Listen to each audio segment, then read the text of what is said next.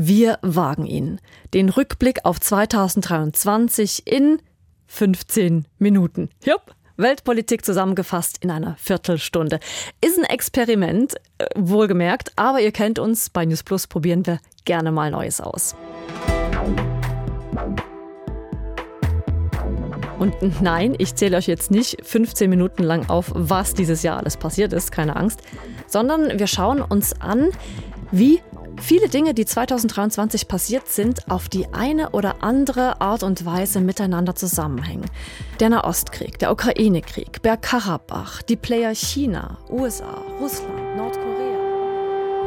Fliegeralarm in Kiew. Seit der Nacht greift Russland Ziele in der Ukraine an. Aus der Luft zur See und am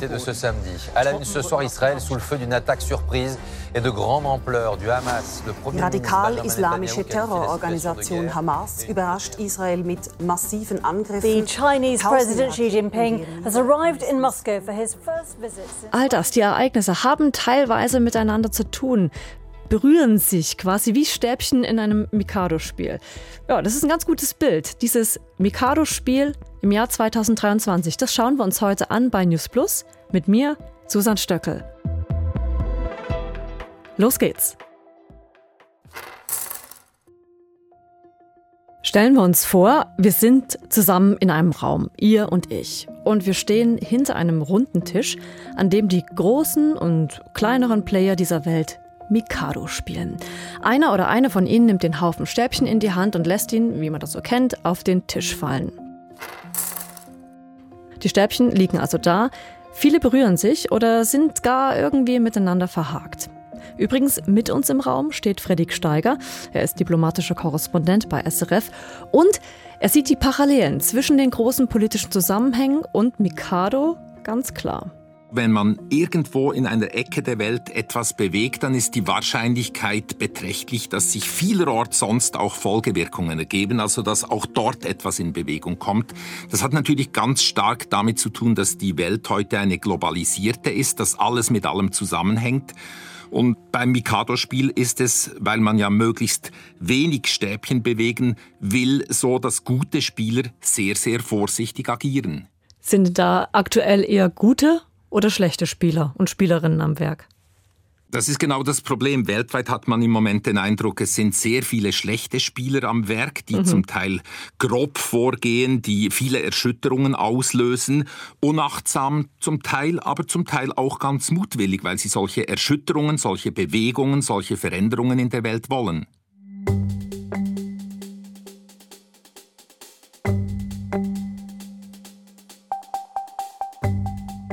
Jetzt ist uns natürlich bewusst, dass das für die Menschen in einem Krieg oder Konflikt keineswegs ein Spiel ist, sondern brutale Realität.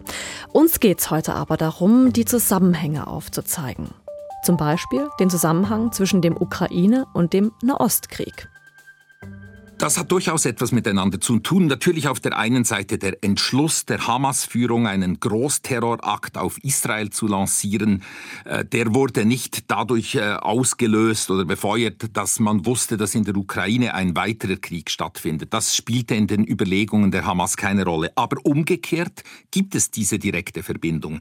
Diese enorme Eskalation im Nahen Osten mit fünfstelligen Opferzahlen äh, hat Konsequenzen für die Ukraine und zwar ganz direkte die Aufmerksamkeit der Welt, der Medien, die ist inzwischen zum Teil zumindest woanders.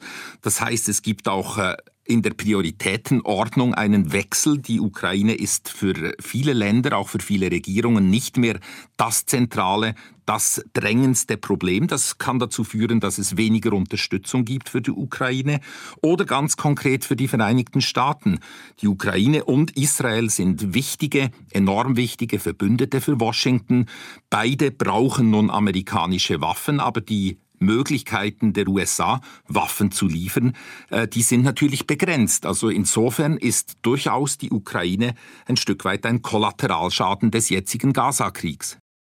Und dann sind da ja auch noch kleinere Konflikte, wie der um Bergkarabach, diese Region im Kaukasus östlich der Türkei. Und dieser Konflikt dort hängt ja auch, wie eben bei einem Mikado-Spiel, damit zusammen, was gerade in der Ukraine passiert. Es ist äh, auffallend, dass wenn große Konflikte stattfinden, Ukraine jetzt, äh, Gaza, dann fokussieren natürlich wichtige Mächte auf diese großen Konflikte. Und Diktatoren in äh, kleineren Ländern beispielsweise, die können sozusagen im Schatten der Schlagzeilen dieser großen Konflikte ihre eigenen Ziele verfolgen. Zum Teil tun sie das auch mit Gewalt und eben ein ganz konkretes, ein gutes Beispiel ist der Überfall des aserbaidschanischen äh, Regimes auf Bergkarabach. Also man hat Bergkarabach zurückgeholt und die Welt hat gar nicht groß reagiert. Russland, das ja eigentlich ein Allianzpartner Armeniens ist, dessen Kräfte waren gebunden im Ukraine-Krieg, hat äh, kaum etwas getan zugunsten Armeniens und auch westliche Länder haben eigentlich diesen Konflikt weitgehend äh, ausgeblendet. Zoomen wir jetzt mal wieder raus von den einzelnen Mikado-Stäbchen auf den ganzen Mikado-Haufen auf dem Tisch. Da sieht man dann noch die größeren Zusammenhänge, zum Beispiel die in den Vereinten Nationen, der UNO.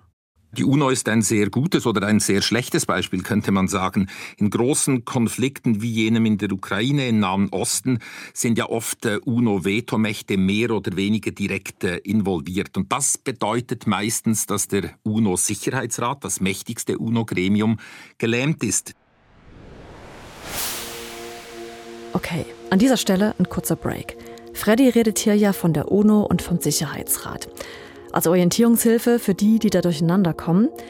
Mitglied bei der UNO sind fast alle Staaten der Welt, knapp 200 im Ganzen. Die UNO, die erlässt keine Gesetze oder so, sie beschreibt sich selbst vielmehr als Forum für internationale Beziehungen. Ihr Ziel? Sicherung des Friedens, Förderung der Menschenrechte und nachhaltige Entwicklung. Ja, und der Sicherheitsrat, der ist das wichtigste Organ der UNO. Er soll bei einer Bedrohung des Weltfriedens vermitteln oder eingreifen, zum Beispiel mit Wirtschaftssanktionen oder in letzter Konsequenz mit militärischen Mitteln. Im Sicherheitsrat sind die fünf ständigen Mitglieder China, Frankreich, Russland, Großbritannien und die USA. Die haben ein Vetorecht. Sie können also jede Entscheidung des Sicherheitsrates blockieren. Ebenfalls im Sicherheitsrat sind dann auch noch zehn sogenannte nichtständige Mitglieder. Aktuell ist die Schweiz eins davon. Ja, und eben, wie Freddy gerade gesagt hat, oft ist der Sicherheitsrat gelähmt, weil oder wenn mindestens einer der Vetomächte selbst in einen Konflikt involviert ist. Und das hat direkte Folgen. Die UNO kann dann kaum noch ihre Rolle, ihre zentrale Rolle, nämlich äh, Frieden zu bewahren oder Frieden zu vermitteln, erfüllen. Sie ist da zum, mit ihrem wichtigsten Gremium gelähmt.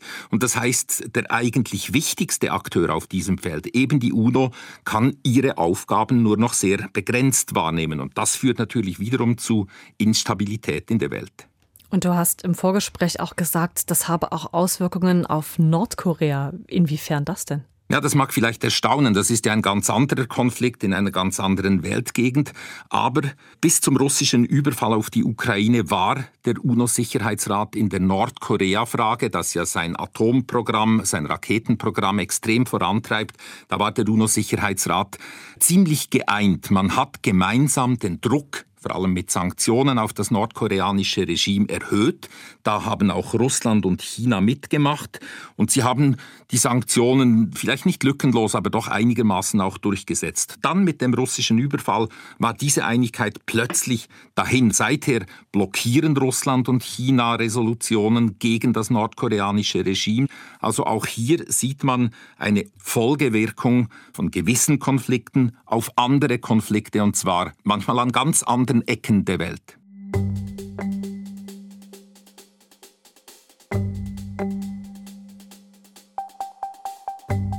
Und jetzt? 2023 ist bald fertig, 2024 startet. Und es dürfte turbulent bleiben, sagt Fredrik Steiger, der schon seit Jahren die großen politischen Zusammenhänge auf dieser Welt für uns beobachtet. Ich glaube, man muss damit rechnen, dass noch mehr Stäbchen im Mikado-Spiel in Bewegung geraten und dass bisherige, die in Bewegung sind, sich nicht stabilisieren werden. Wenn man auf die Ukraine äh, blickt, da ist weithin keine Lösung erkennbar. Inzwischen gehen die meisten Beobachter davon aus, dass dieser Krieg sich noch jahrelang hinziehen könnte und keineswegs notgedrungen zugunsten der Ukraine ausgehen wird. Im Moment scheint eher Russland die Oberhand zu haben. Im Nahostkonflikt ist auch keine dauerhafte gedachte Lösung in Reichweite. Die äh, immer wieder erwähnte Zwei-Staaten-Lösung scheint im Moment weiter weg als je zuvor. Und dazu kommt ein ganz wichtiger Faktor. Es ist durchaus eine Möglichkeit, dass in den Vereinigten Staaten Ende kommenden Jahres Donald Trump wiedergewählt wird als Präsident. Natürlich kann vieles passieren bis dahin, aber wenn er wiedergewählt wird, dann ist ganz klar, dass auch die USA als stabilisierender Faktor, als berechenbarer Faktor ausfallen werden. Und schließlich hier bei uns in Europa drängen in vielen Ländern Rechtspopulisten, Rechtsextreme an die Macht und das hat natürlich auch keine stabilisierende Wirkung.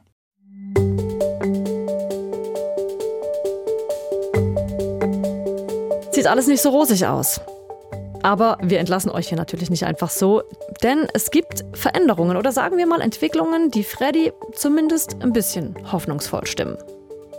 Nun, zum einen weiß man ja, dass Geschichte nie linear verläuft. Sie bewegt sich nicht nur in eine Richtung. Geschichte ist eher eine Pendelbewegung. Mal schlägt das Pendel in die eine, dann wieder in die andere Richtung aus. Das heißt, zumindest Mittelfristig ist ja die Hoffnung durchaus da, das Pendel kann äh, wieder in die andere Richtung sich bewegen, in eine bessere Richtung. Allerdings eben, das kann Jahrzehnte dauern. Aber man kann auch vielleicht den Fokus etwas äh, schärfer einstellen. Und da gibt es natürlich in einzelnen Ländern durchaus positive Entwicklungen. Schauen wir auf Polen. Die Polen haben sich dank großem politischem Engagement haben es geschafft, wieder die Chance zu bekommen, wieder zu einer vollen Demokratie mit Rechtsstaat, mit Gewaltenteilung, mit Medienfreiheit zu werden. Das ist ganz gewiss eine positive Entwicklung. Oder viel weiter weg von uns.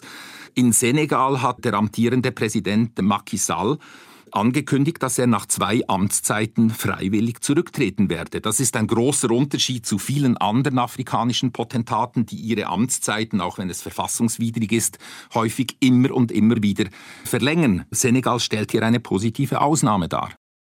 Der Präsident Senegals zieht sich also vom Mikado-Tisch zurück und Polen hat mit der neuen Regierung auch seine Spielweise, seine Politik geändert.